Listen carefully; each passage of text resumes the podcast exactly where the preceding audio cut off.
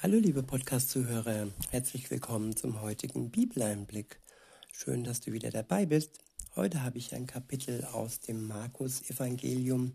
Es ist das Kapitel 11 und ich verwende wieder die Übersetzung Neue Genfer.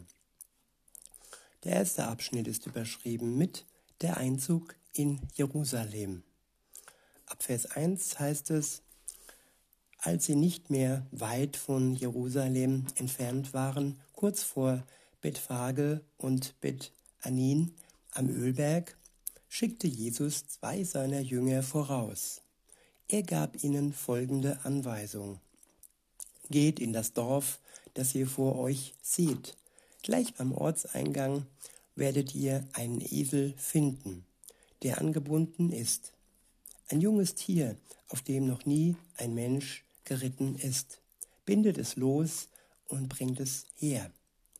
Und sollte euch jemand fragen, warum ihr das tut, dann antwortet, der Herr braucht das Tier, er wird es nachher sofort wieder zurückbringen lassen. Die beiden machten sich auf den Weg und fanden tatsächlich draußen auf der Gasse einen jungen Esel an einem Tor angebunden. Als sie ihn losmachten, fragten, fragten einige, die dort standen, was tut ihr da? Warum bindet ihr das Tier los? Sie antworteten so, wie Jesus es ihnen gesagt hatte, und man ließ sie gewähren. Ja, was will uns diese, diese Verse sagen? Es scheint irgendwie eigentlich mehr so eine Randbemerkung oder unwichtig zu sein, aber die Verse sagen uns, dass Gott alles vorbereitet. Er gibt uns einen Auftrag und alles, was nötig ist, sowohl Gegenstände, in diesem Fall war es ein Tier, aber auch die Menschen hat Gott vorbereitet. Er hat äh, ihnen wirklich ähm, die Fähigkeit gegeben, äh, den Jüngern diesen Esel zu übergeben. Es hätte ja auch sein können, dass Widerstand da gewesen wäre, dass es Leute gewesen wäre, die gegen Jesus waren und ja, dass es dann ja Zoff gegeben hätte. Aber nein, Gott bereitet alles vor. Alles, was wir brauchen, um seinen Auftrag auszuführen, bereitet er vor. Und auch die Menschen, ob sie jetzt schon mit ihm zusammen unterwegs sind oder nicht. So war es im Alten Testament, wie Gott ja, nach und nach äh, den ägyptischen König äh, vorbereitet hat, äh, das Volk Gottes ziehen zu lassen. In Vers 7 heißt es, sie brachten den Esel zu Jesus, legten ihre Mäntel über das Tier und er setzte sich darauf. Viele bereiteten ihre Mäntel auf dem Weg aus, andere hieben auf den Feldern Zweige von den Bäumen ab und legten sie auf den Weg. Vor, äh, vor und hinter Jesus drängten sich die Menschen und riefen, gepriesen sei Gott, gesegnet sei er, der im Namen des Herrn kommt. Gesegnet sei das Reich unseres Vaters David, das nun kommt. Ja, Jesus hat dieses Reich eingeläutet und er hat den Anfang gemacht, dass das Reich des Vaters von David kommt. Viele hätten sich gewünscht, es kommt schneller und es kommt noch zu Zeiten, wo Jesus auf dieser Welt war. Aber Gottes Plan sieht anders aus und es kommt erst dann wirklich, wenn alles vorbereitet ist und wenn alle Menschen von der guten Nachricht Gottes gehört haben. Es gibt noch einige Völker, da ist ähm, ja die Bibel noch gar nicht in die Muttersprache übersetzt worden, habe ich heute gelesen.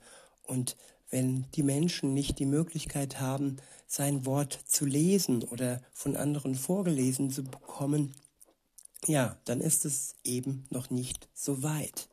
Gott möchte, dass jeder Mensch in der Welt von seiner guten Botschaft hören kann. Weiter heißt es in Vers 11, so zog Jesus in Jerusalem ein. Er ging in den Tempel und sah sich dort alles an. Dann kehrte er da, dann kehrte er, da es inzwischen spät geworden war, mit den Zwölf nach Bethanien zurück. Der nächste Abschnitt ist überschrieben mit die Verfluchung des Feigenbaums. Ab Vers 12 heißt es, als sie am nächsten Tag Bethanien wieder verließen, hatte Jesus Hunger. Da sah er von weitem einen Feigenbaum, der schon Blätter hatte. Er ging hin, um zu sehen, ob auch Früchte an dem Baum waren. Doch er fand nur Blätter daran. Er war allerdings auch nicht die Zeit, es war allerdings auch nicht die Zeit der Feigen. Da sagte Jesus zu dem Baum, nie wieder soll jemand von dir Feigen essen. Das hörten auch seine Jünger. Ja, Jesus hat die Macht und das sollte ein Bild sein, dass wenn er sagt, dass dieser Baum keine Frucht mehr bringen kann, dass es dann geschehen wird. Und das hat sich später auch gezeigt. Und er hat die Macht über alles, das er in seiner Schöpferkraft entstehen hat lassen. Der nächste Abschnitt ist überschrieben mit Jesus im Tempel. Ab Vers 15 heißt es, in Jerusalem angekommen, ging Jesus in den Tempel und fing an, alle hinauszuweisen, die dort Handel trieben oder etwas kauften. Ja, heute wird auch, heute werden auch viele Kirchen missbraucht und vieles, was dort geschieht, ist nicht im Willen Gottes.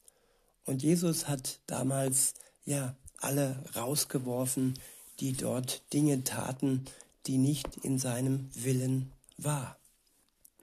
Weiter heißt es, er warf die Tische der Geldwechsler und die Sitze der Taubenverkäufer um und duldete auch nicht, dass jemand etwas über den Tempelhof trug. Zur Erklärung sagte er ihnen, heißt es nicht in der Schrift, mein Haus soll ein Haus des Gebetes sein für alle Völker. Ihr aber habt eine Räuberhöhle daraus gemacht. Als die führenden Priester und die Schriftgelehrten davon hörten, suchten sie nach einer Möglichkeit, Jesus zu beseitigen. Tja, warum haben sie das getan? Ja, weil sie auch an Profit wahrscheinlich aus waren und wenn sie wirklich in Verbindung mit Gott äh, gewesen wären, dann hätten sie sich gefreut, dass da jemand mal richtig aufräumt und all das aus dem Tempel hinauswirft, was dort nicht hinein gehört. Weiter heißt es, sie hatten nämlich Angst vor ihm, weil das ganze Volk von seiner Lehre tief beeindruckt war. Ja, wer Angst vor Gott hat, wer Angst vor Jesus hat, im Sohn Gottes, bei dem stimmt etwas nicht. Denn Jesus ist die Liebe in Person. Und wer hat schon Angst vor der Liebe? Da ist irgendetwas im Weg, was ja den Mensch daran hindert, den Zugang zur Liebe Gottes zu finden. Es ist nicht irgendetwas, sondern es ist die Sünde, die da im Wege steht. Denn nur wenn dieser Vorhang der Sünde weggenommen ist, dann hat man den kompletten Blick auf die Liebe Gottes. Und dann verschwindet auch die Angst, weil es gibt dann keinen Grund mehr. Aufgrund unserer Sünde, ja, sollten wir auch Angst haben, denn es ist äh, schon gewiss, dass sie uns in den Tod führt. Wenn Jesus richten wird über alle, dann ist diese Angst durchaus berechtigt. Aber nicht für die, die befreit worden sind die erlöst worden sind, aufgrund seiner Gnade, dass er für sie alle gestorben ist, damit sie frei werden von der Sünde und so auch von der Angst. In Vers 19 heißt es, am Abend verließen Jesus mit seinen Jüngern die Stadt. Der nächste Abschnitt ist überschrieben mit Verheißung für den, Verheißung für den, der glaubt. Ab Vers 20 steht, früh am nächsten Morgen kamen sie wieder an dem Feigenbaum vorbei und sahen, dass er bis zu den Wurzeln verdorrt war. Da erinnerten, erinnerte sich Petrus an Jesu Worte und rief, Rabbi, sieh nur, der Feigenbaum, den du verflucht hast, ist verdorrt. Jesus erwiderte, habt, habt Glauben an Gott. Ich sage euch, wenn jemand zu diesem Berg hier sagt, heb dich empor und stürz dich ins Meer, und wenn er dabei in seinem Herzen nicht zweifelt, sondern glaubt, dass das, was er sagt, geschieht, wird es eintreffen. Ja, diesen, diese, ähm, dieses Zeichen, das Jesus da gegeben hat, indem er den, den Feigenbaum hat verdorren lassen, war auch ein Zeichen dafür, dass wenn die Menschen glauben, wenn ein Christ glaubt und nicht zweifelt, dass er dann zu vielem imstande ist. Ja, er ist zu dem imstande, was im Willen Gottes steht. Er kann nicht um Böses beten, äh, bitten, denn er wird dieses Böse nicht erhalten. Er wird das erhalten, was im Namen Jesu ähm, erbeten wird. Und wenn er dann den Zweifel über Bord wirft, dann wird es geschehen.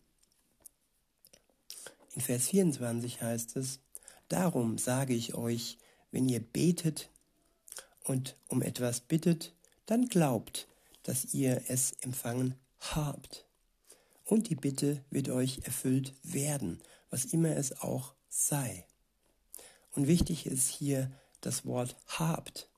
Hier steht nicht, glaubt, dass ihr es empfangen werdet, also in der Zukunft, sondern glaubt, dass ihr es schon empfangen habt. Dass, dass Menschen, die im Namen Jesu beten, die Gewissheit haben dürfen, dass das, worum sie im Namen Jesu beten, auch in Erfüllung geht. Und so, bevor man es ausspricht, überhaupt schon ja die Erfüllung vorhanden ist. In Vers 25 heißt es, und wenn ihr beten wollt und etwas gegen jemand habt, dann vergebt ihm, damit euer Vater im Himmel euch eure Verfehlungen auch vergibt.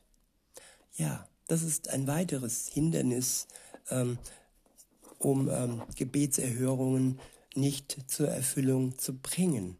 Wenn ich heuchlerisch bete, aber selbst noch in Schuld stehe und äh, wenn ich darum nicht um Vergebung gebeten habe bei Jesus, wie kann ich da erwarten, dass er mein Gebet erhört? Der nächste Abschnitt ist überschrieben mit die Frage nach der Vollmacht Jesu. Ab Vers 27 heißt es, sie kamen wieder nach Jerusalem. Als Jesus, als Jesus im Tempel umherging, traten die führenden Priester, die Schriftgelehrten und die Ältesten zu ihm und fragten, woher nimmst du dir das Recht, das alles zu tun? Wer hat dir die Vollmacht gegeben, so zu handeln? Ich will euch eine Gegenfrage stellen, erwiderte Jesus. Ja, Jesus stellte immer Gegenfragen, ähm, wenn er wusste, dass diese Fragen eigentlich mehr tückisch und mehr hämisch und mehr, ja, weniger vom Herzen gekommen sind. Es war taktisch klug von Jesus, nicht direkt auf diese Fragen zu antworten, denn sie kamen nicht vom, von Herzen, sondern nur, um Jesus eine Falle zu stellen. Weiter heißt es, beantwortet sie mir und ich werde euch sagen, woher ich die Vollmacht habe, so zu handeln. Die Taufe des Johannes Stammt sie vom Himmel oder von Menschen? Was ist eure Antwort? Sie überlegten miteinander hin und her. Wenn wir antworten vom Himmel, wird er sagen, warum habt ihr Johannes dann nicht geglaubt? Sollen wir also antworten von Menschen? Doch das wagten sie nicht, weil sie vor dem Volk Angst hatten, denn das ganze Volk war der Ansicht, dass Johannes wirklich ein Prophet gewesen war. Schließlich gaben sie Jesus zur Antwort, wir wissen es nicht. Da erwiderte er, dann sage ich euch auch nicht, woher ich die Vollmacht habe, so zu handeln. Ja, unsere Fragen sollten nicht aus Angst heraus äh, kommen und die Angst sollte uns nicht behindern. Unser Herz sollte wirklich frei sein von Schuld und dann können wir auch von ganzem Herzen mit Jesus reden und zu ihm beten. In diesem Sinne, liebe Zuhörer, wünsche ich euch noch einen schönen Tag und sag bis denne.